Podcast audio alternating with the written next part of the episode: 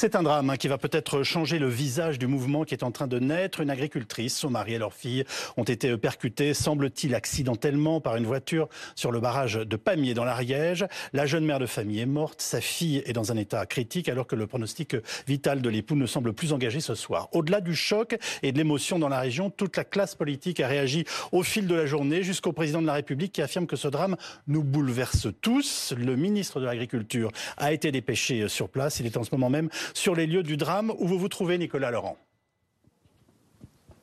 Oui, il s'entretient alors on se parle avec les représentants ariégeois de la FNSEA et des jeunes agriculteurs. Non pas pour leur apporter des réponses euh, concrètes à leurs revendications, elles paraissent ce soir secondaires, mais bien pour leur apporter un soutien humain et affectif, parce qu'au-delà d'être euh, des agriculteurs engagés, ce sont des collègues, des amis euh, d'Alexandra. On a passé la journée avec eux. Ils sont évidemment, vous l'imaginez, profondément meurtris. Ils ont d'ailleurs mis fin à leur blocage juste après cet accident. Certains sont rentrés chez eux endeuillés, d'autres ont tenu à rendre hommage à Alexandra tout au long de la journée. C'est ce qu'a fait euh, également Marc Fesneau lorsqu'il est arrivé tout à l'heure. Il a eu une pensée pour Alexandra et, ses proches. Écoutez-le.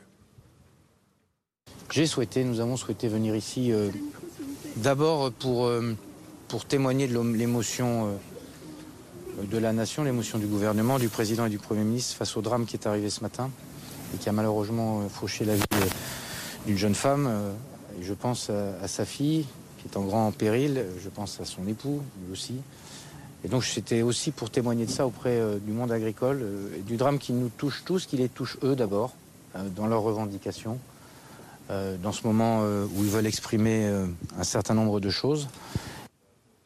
Émotion très forte, bien sûr, pour toute une profession ici en Ariège, mais plus largement, euh, c'est euh, tout le département qui est touché. Nous étions dans le village euh, où habite Alexandra. Nous avons rencontré des habitants qui étaient très touchés parce que c'est une famille qui est connue, appréciée et attachante, nous disaient certains, parce qu'ils ont connu des inondations, des sécheresses qui sont venues impacter leur exploitation et toutes ces difficultés professionnelles que peuvent rencontrer d'autres agriculteurs. Eh bien, on fait naître ici dans le département un vrai sentiment de solidarité.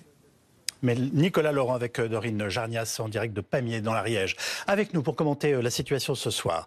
Euh, Damien Greffin qui est vice-président de la FNSEA, agriculteur céréalier dans le département de l'Essonne. Marie-Laure Rustache, experte du secteur agricole et de ses enjeux de communication. François Patria, sénateur socialiste de la Côte d'Or, ancien ministre de l'Agriculture, par ailleurs proche du président Macron. Alexis Isard, député Renaissance. Pas socialiste. J'ai suis pas socialiste. Je vous ai, fait, je vous ai rendu, je vous ai rendu socialiste. Il m'avait connu, c'est vrai. C'est pas entièrement faux. On peut toujours évoluer dans le bon sens. Voilà. Alexis Isard, député Renaissance de l'Essonne, vous êtes membre du groupe d'études exploitation euh, agricole et structure des filières à l'Assemblée nationale et Amandine Atalaya, donc éditorialiste politique de BFM TV qui veille à la bonne tenue de cette émission. Alors Amandine, euh, au-delà de la thèse accidentelle qui ne semble faire aucun doute, on a appris que les trois occupants de la voiture qui a fauché la famille d'agriculteurs étaient arméniens et sous obligation de quitter le territoire. Est-ce que ça prend un caractère, je dirais, politique particulier à cause de cela notamment? Bien sûr, et on a vu plusieurs partis politiques euh, protester parce que c'est récurrent dans plusieurs drames qui ont eu lieu euh, ces derniers temps. Des OQTF, des obligations de quitter le territoire français qui n'ont pas été euh, suivies des faits. Et donc, forcément, ça rajoute du drame au drame. Cela dit, ça prend une ampleur plus mesurée que d'autres fois parce que bah, les partis politiques voient bien aussi qu'il faut parler du fond. Et que à être dans une guéguerre politicienne, il paraîtrait un peu un peu loin du débat et loin de la, souffrance de ces agriculteurs qu'on voit chaque jour. Donc très vite quand même, ce qui a repris dessus, c'est euh, que veulent les agriculteurs, que peut annoncer euh, Gabriel Attal, parce qu'on voit, euh, et le gouvernement attendait de voir après la réunion hier avec les syndicats, que ça s'étend et que ça ne se calme pas. Et surtout, on voit aussi que la base oui est assez radicale et pas forcément très satisfaite des annonces euh, du patron de la FNSEA qui est en partie contesté et jugé lui aussi comme un, venant du monde industriel et, détaché des problèmes de beaucoup d'agriculteurs. Et donc il y a, une petite dissociation et on voit que, enfin, le gouvernement se demande si à un moment donné la base ne va pas contourner et prendre le dessus par rapport aux syndicats euh, avec plus de colère. On avait vu ça notamment à la SNCF. Euh, où les syndicats avaient été contournés, ou avec les médecins aussi. Euh, ce sont des, médecins eux-mêmes qui avaient contourné les syndicats pour exprimer leurs revendications. Qu'est-ce que vous pensez de ce qu'on dit et ce qu'on pense parfois de votre président? Bah, C'est une petite musique euh, très parisienne, très urbaine, de médias ou de, ou de gouvernement. Vous savez, moi, Arnaud Rousseau, c'était l'un de mes collègues. Il était président de la FDSEA de Seine-et-Marne et Moi, j'ai été syndicaliste sur ce genre de manifestation avec lui il y a des années. Et donc, en fait, moi, je ne ressens pas ça. effectivement, quand on est un syndicat responsable, on est amené à prendre des des décisions, à prendre des arbitrages. Et à un moment donné, il faut aussi les prendre en conscience avec, voilà. Donc en fait, mais tout, reste ouvert aujourd'hui. Vous avez bien compris que c'est une attaque de ceux qui essayent de vous dépasser en termes de radicalité. Bien évidemment, mais bien évidemment. Mais en tout cas, nous, on reste la tête froide, M. Calvi. Euh, aujourd'hui, euh, déjà, je voulais avoir un mot pour ce qui s'est passé euh, pour mon collègue qui est euh, un, de mes semblables. En fait, c'est assez effroyable. Néanmoins, euh, la colère va continuer de s'exprimer et les revendications aujourd'hui du terrain euh, vont, vont continuer à exister et à s'exprimer. Et c'est ce qu'il faut. Et je pense que cette famille endeuillée, c'est ce qu'elle ce qu'elle souhaite et c'est ce qu'elle aurait souhaité. En tout cas, il y a, y a, la volonté que ce, que ce mouvement qui débute en fait hein, puisse s'exprimer. Et aujourd'hui, la FNSEA, les jeunes agriculteurs, sont finalement dans l'attente, dans le recueil des revendications qui sont très nombreuses. Et je pense qu'on y reviendra. Alors la victime de ce terrible accident dans l'Ariège s'appelait Alexandra Sonac. Elle avait 35 ans et était euh, agricultrice dans la commune de Saint-Félix de Tournega. C'était une quinzaine de kilomètres de Pamiers. Depuis 2016, avec son mari, elle y tenait une exploitation familiale où elle élevait des bovins de race limousine. Elle s'est confiée hier à une radio locale de Foix, la radio Transparence, sur les raisons qui l'ont poussée à se mobiliser. Vous allez l'entendre tout de suite. On est là aujourd'hui parce qu'on vient défendre notre, métier, euh, euh, chose euh, pour laquelle on n'est pas valorisé du tout. trop de contraintes, trop de contrôles, trop de, contraintes par rapport à cette irrigation. voilà, par rapport à cette nouvelle maladie qui est sortie, la MHE. Bon, nous on a quelques cas sur l'exploitation, mais après dans le couserin beaucoup, aucune indemnisation. Voilà. après on, on fait quand même partie des seuls métiers pour lequel on, a des produits où on ne décide pas du prix de vente. Voilà, chose euh, pour moi qui est inadmissible. C'est la coopérative aussi qui vient et qui décide des prix euh, d'achat. Quoi. Et là, ils sont pas bons. Et là, ils sont pas bons du tout du tout, du tout. Voilà, surtout avec la nouvelle maladie, encore plus de contraintes, des prises de sang à faire pour pouvoir vendre. Enfin voilà quoi, c'est trop, euh, c'est trop de débordement là. Là, c'est un ras-le-bol. Voilà, on va dire c'est la goutte d'eau qui fait déborder le vase. On le sent dans la voix un peu. Hein. ouais, ouais, ouais, ouais, pour le coup oui, parce que moi j'ai quand même une famille à nourrir et quand on voit qu'on peut pas se retirer de salaire ou tout juste le SMIC, ben pour moi c'est pas normal quoi.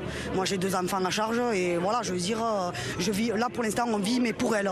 On peut pas, on part pas en vacances, on n'a pas de, on n'a pas de jours de repos. Enfin voilà, aucun, aucun aucun plaisir avec, avec nos enfants.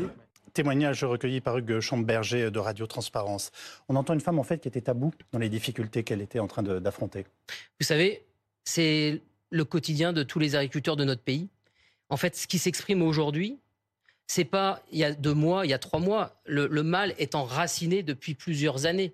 Et en fait, effectivement, vous avez un certain nombre d'agriculteurs, quelle que soit leur filière, qui sont au bout du bout pour une multitude de raisons. C'est pour ça que les revendications peuvent paraître aux yeux de, nos concitoyens, très diverses. Très, voilà. Il faut savoir qu'on a une agriculture en France qui est la plus riche dans sa diversité au monde. On a à peu près tout sur le territoire français. Donc il est évident que chacune des filières, chacun des agriculteurs puisse porter ses revendications aujourd'hui. François Patria, vous avez été ministre de l'Agriculture, je le rappelle. Euh, c'était important que Marc Fesneau se rende sur place aujourd'hui pour exprimer à la fois la solidarité de la nation et, ce, malgré le bras de fer engagé avec le gouvernement qui est, rude, on l'a compris. Hein.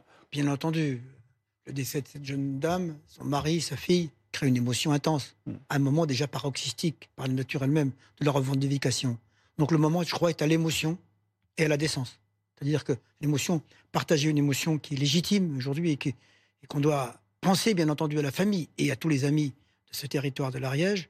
Et dans le même temps, la récupération n'a pas beaucoup de sens et plutôt choquante, y compris. la récupération de qui? La récupération de ceux qui aujourd'hui euh, essayent de dire, regardez, de faire l'amalgame avec l'immigration, avec les OQTF, on en a parlé aujourd'hui, on peut, on peut rejoindre d'ailleurs le texte, le texte sur l'immigration qui va venir à son terme au Conseil constitutionnel. il, était normal d'en informer nos téléspectateurs, nous sommes bien d'accord. Je veux dire, voilà, la, réalité des faits, elle est, là. Après, c'est la façon dont c'est utilisé politiquement qui peut faire l'objet, bien entendu, d'un débat. C'est ce que vous êtes en train d'exprimer. Exactement. Je dis aujourd'hui que les gens qui immédiatement font des raccourcis euh, vont euh, plutôt être dans la, j'allais dire facilement aujourd'hui dans, les solutions de facilité, dans la démagogie, dans le, qui essayent de faire de la récupération. Je trouve que ça n'a pas beaucoup de sens politique quand on est responsable politique aujourd'hui parce que ça vient d'être expliqué à l'instant. Ça vient d'être expliqué. Les causes, aujourd'hui, il ne s'agit pas, si vous voulez, d'un mouvement de revendication. Il s'agit d'un mouvement d'exaspération. L'exaspération, elle date depuis de nombreuses années, comme ça vient d'être expliqué. Et ça touche et ça touche aujourd'hui toutes les différentes branches de l'agriculture qui sont très diverses, très diverses dans leur nature. Mais moi qui ai été ministre de l'Agriculture, je peux vous dire que à chaque instant, il y a une crise en agriculture. Les crises sont multifactorielles et elles sont multiples à chaque, à chaque instant. Donc, c'est un mouvement d'exaspération que je trouve pour ma part souvent légitime par les causes qui sont celles du revenu, celles des charges, celles des normes, celles des contraintes, celles de la complexification. Tout cela euh, crée les conditions du conflit d'aujourd'hui. On va revenir sur le terme que vous employez qui est intéressant, d'exaspération, euh, parce que euh, il peut d'une certaine façon confiner une partie des demandes de, des agriculteurs et c'est peut-être plus large que ça. En tout cas, on va, on va en débattre. Euh, vous, Marie Rostache, est-ce que ce drame de ce matin peut changer, je dirais, le visage, en tout cas la nature de la mobilisation, ou en tout cas avoir une influence sur ce qui, sur ce qui se passe dans ce, dans ce mouvement? La mort de cette femme je, ne sais pas si ça va changer les choses, mais moi j'ai écouté cette femme, d'ailleurs c'était très émouvant de l'écouter, cette femme. Euh, l'agriculture, elle, est en crise depuis euh, très longtemps et quand elle est en crise, elle s'exprime, elle s'exprime très bien. Moi ça fait 15 ans que j'observe ce, monde agricole dans ses modes d'expression. Euh, là, je trouve que ce qui est nouveau, c'est qu'on parle de grogne des agriculteurs, je trouve qu'ils grognent pas du tout, ils s'expriment très très bien, au contraire, très clairement, que ce soit les responsables syndicaux, les agriculteurs, on comprend leur mécontentement. Je pense que les agriculteurs et les agricultrices français sont en burn-out aujourd'hui, en burn-out de catégories socio-professionnelles. Euh, trop de, on, essaye de bien faire, euh, et on est euh, dépassé par toutes ces règles et on, se rend compte que c'est plus possible de continuer. Et j'ai vraiment cette impression-là. Et c'est ça qui est nouveau. on entre dans le 21e siècle. On a déjà entamé d'ailleurs un quart de ce 21e siècle. Et tout est contraignant. Alors pendant 50 ans, on a demandé à l'agriculture d'être efficace on lui demande aujourd'hui d'être efficiente. Et être efficiente, eh ben, c'est beaucoup plus compliqué que ça. Il y a des normes, il y a des, transitions à faire, il faut du temps, de la visibilité. Et j'ai l'impression que ces, hommes et ces femmes, eh ils ont besoin de ce temps-là pour être véritablement efficient. Et j'aimerais aussi qu'on parle des consommateurs, mais peut-être que ça va venir pendant le, débat. Évidemment que nous devons y venir, parce que notre responsabilité est engagée aussi mm. euh, quand on achète par exemple du poulet ukrainien plutôt que du poulet français. Mais on y reviendra un petit peu plus tard. Euh, vous avez compris ce mouvement d'exaspération qui est en train de s'exprimer? C'est évident. Je crois que le mouvement, il se base sur deux gros euh, sujets très particuliers. C'est la rémunération des agriculteurs et cette paperasse qui bouffe la vie de, de nos agriculteurs. Sur le premier point, euh, je crois que euh, les exploitants avaient été entendus avec les états généraux de l'alimentation la loi Egalim 1, 2. Ce qu'on voit aujourd'hui, c'est que ce qui devrait bien fonctionner, ce qui est un outil formidable sur euh, le prix plancher, sur la rémunération de l'agriculteur, il y a un manque de contrôle. Il y a un manque de contrôle qui fait que la loi est assez mal appliquée.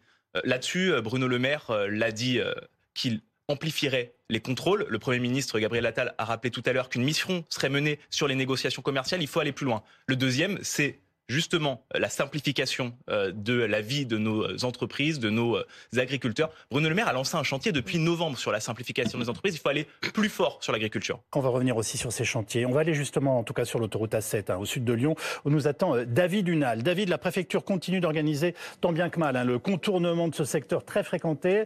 Elle appelle tous ceux qui le peuvent à différer leur déplacement, car le réseau secondaire est lui aussi complètement saturé. Expliquez-nous.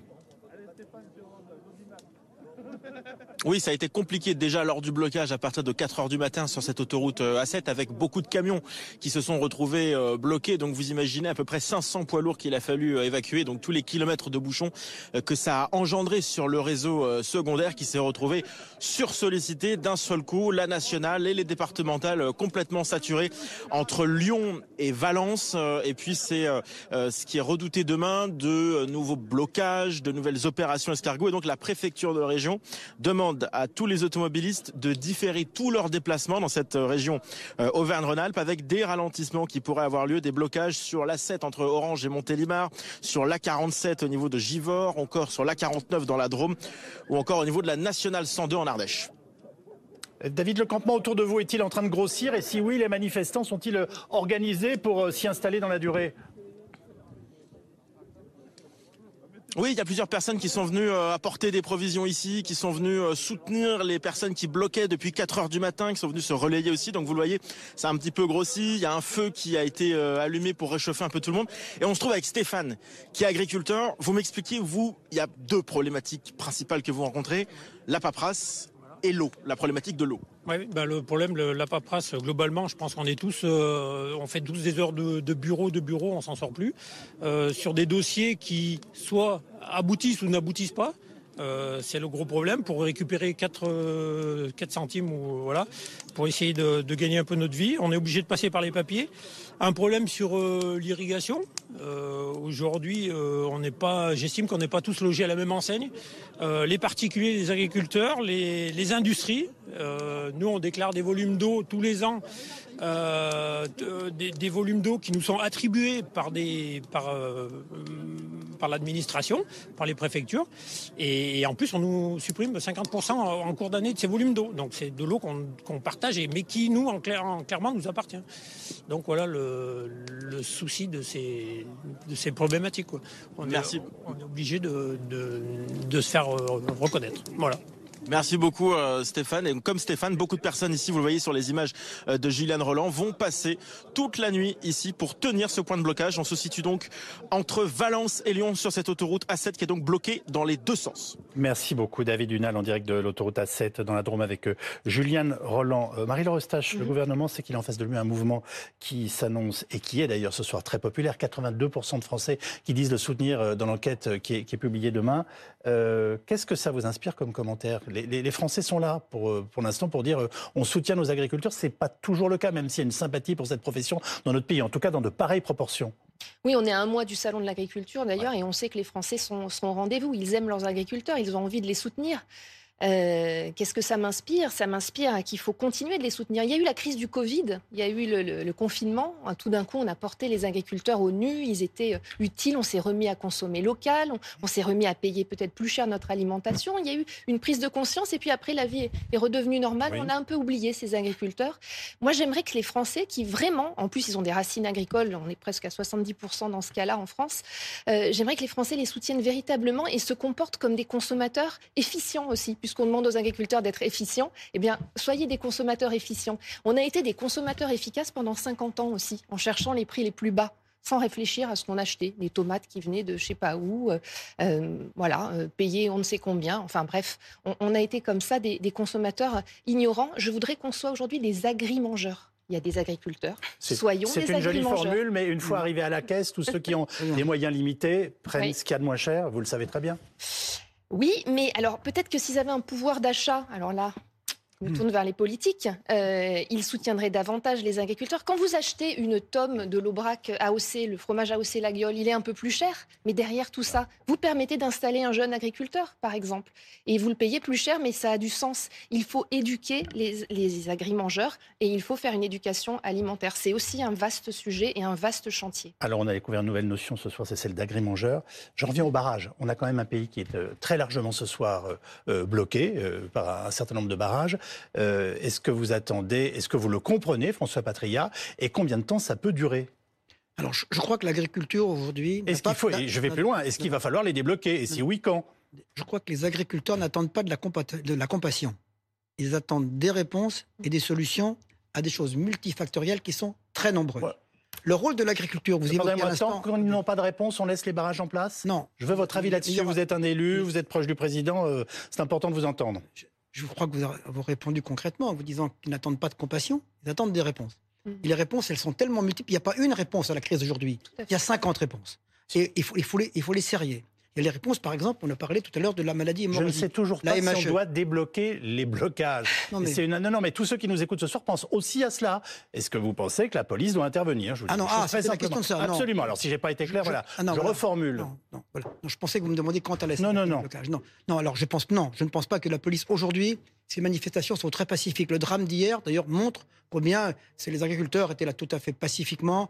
Euh, il y a ce drame qui survient. Non, aujourd'hui, il n'y a pas de dégradation, il n'y a pas de déprédation, il n'y a pas d'agressivité. Il y a un mouvement qui est pacifique, qui entend faire entendre aujourd'hui ses, ses, demandes, qui attend des simplifications, qui attend des, moins de contraintes, qui attend plus de, plus de facilitation, qui attend des, des, paiements pour certains. Je pense à la MHE en particulier.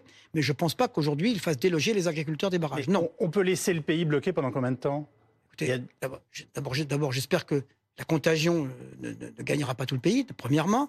En, en second lieu, en second lieu euh, il y aura des réponses qui seront apportées par le gouvernement. J'ai rencontré ce matin le Premier ministre qui a vu hier soir les syndicalistes, la FLSEA et puis le CNJA. Et qu'est-ce qu'il vous a dit? Il vous a dit François, t'inquiète pas, à la fin de la semaine, ça sera réglé? Non, non, il n'a pas dit ça du tout et personne ne peut le penser aujourd'hui. Ceux qui le penseraient aujourd'hui tomberaient à la fois dans la provocation et mm. dans la démagogie.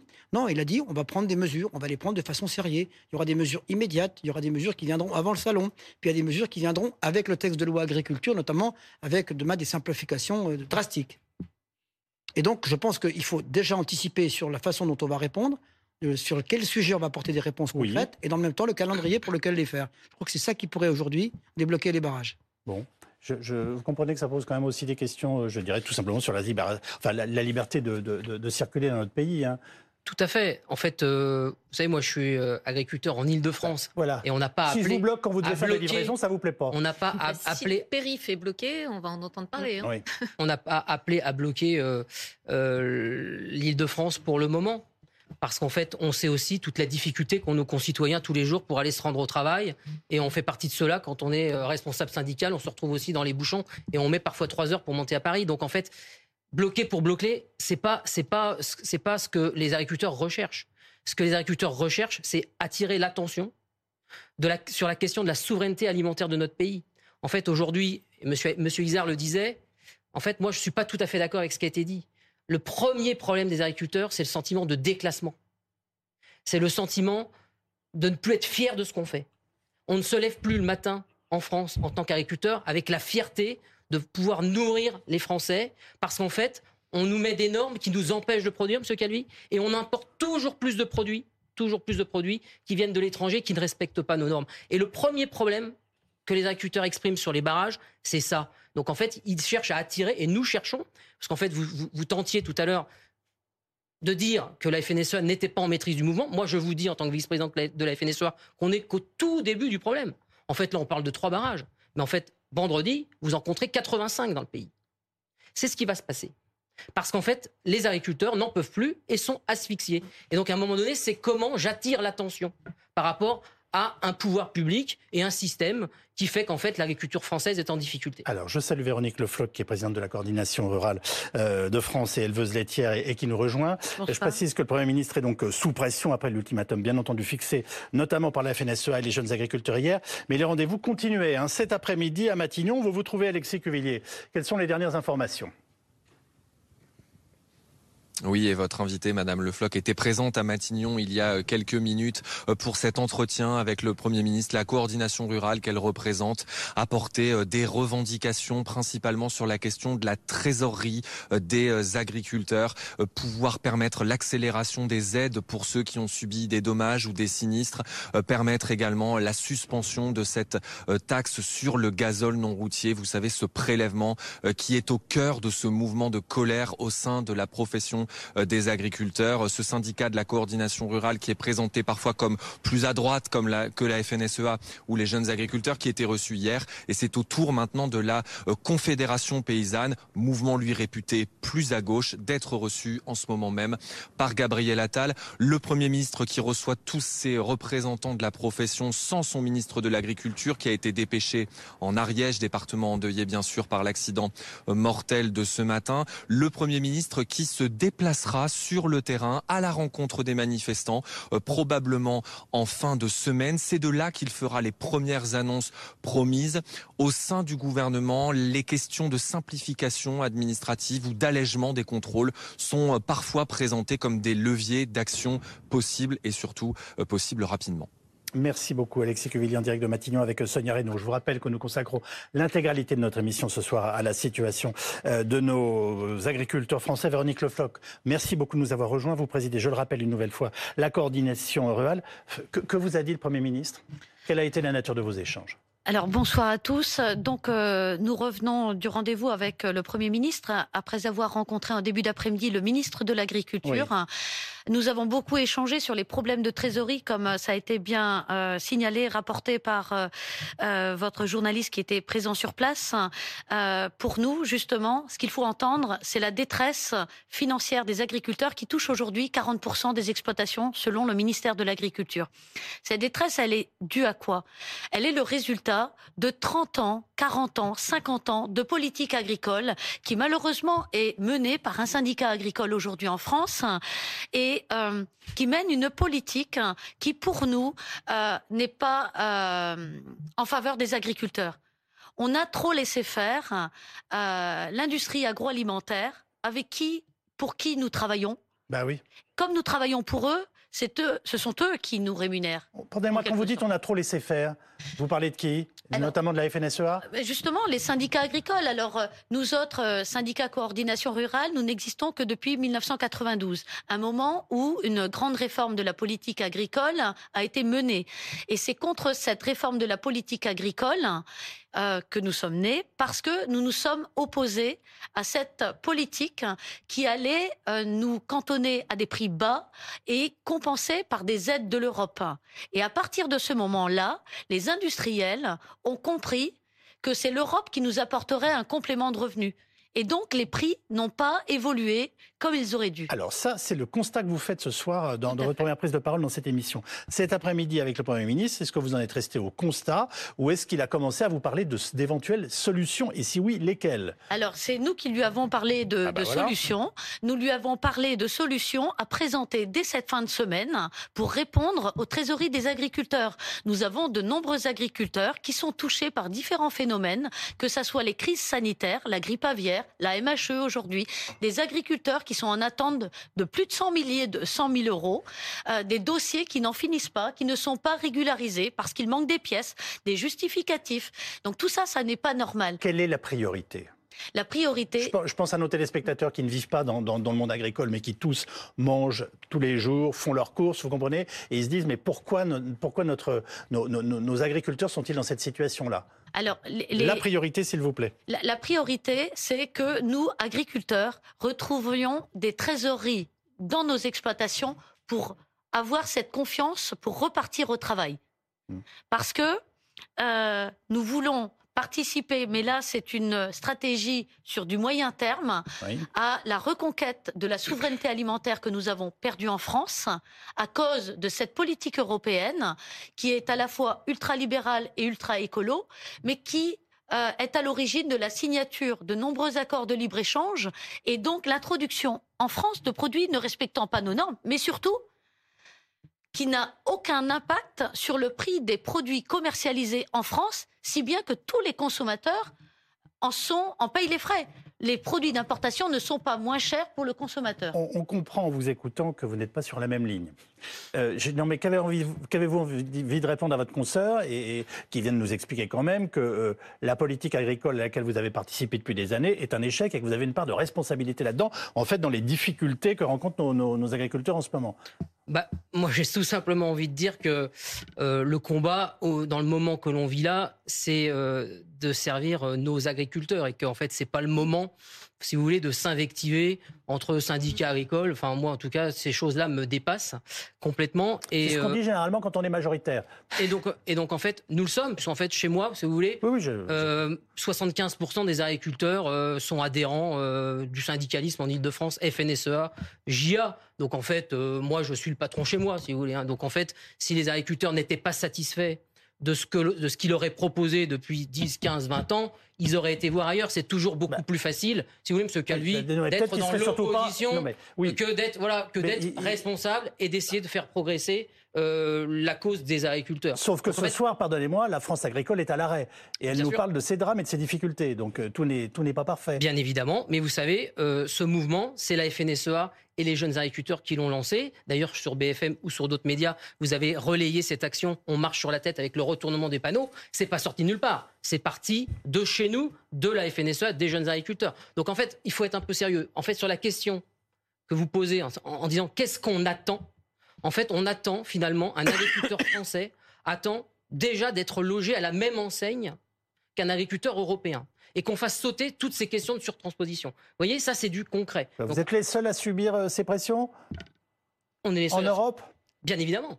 Bien évidemment. En fait, on a un prisme en France environnemental avec une pression d'un certain nombre d'organisations non gouvernementales ou d'associations euh, qui mettent une telle pression sur le monde agricole qu'en fait, la colère s'exprime aujourd'hui. Elle s'est exprimée pour d'autres raisons en Allemagne, pour d'autres raisons aux Pays-Bas, mais en France, on est quand même les champions de la surréglementation. On a, on a systématiquement le désir, l'envie de faire mieux, d'être une forme de modèle en Europe, euh, et on en rajoute une couche systématique sur, euh, sur les règles que les agriculteurs doivent euh, finalement respecter. Donc ça, c'est, voilà, est-ce qu'on peut obtenir par ce mouvement l'engagement des élus de la nation déjà d'en rester au niveau européen sans systématiquement vouloir en remettre une couche. Votre confrère est en train de nous dire on veut moins de pression. Ah, alors là-dessus, je, je, partage hein, l'administration, la réglementation et la suradministration française est, insupportable. Alors c'est ce que nous avons demandé euh, au Premier ministre, c'est déjà un moratoire sur les contrôles. Les contrôles ne sont plus supportables. On doit avoir une année, en plus d'une année blanche bancaire, pour reporter nos prêts en fin de, de tableau. Il nous faut une année sans contrôle.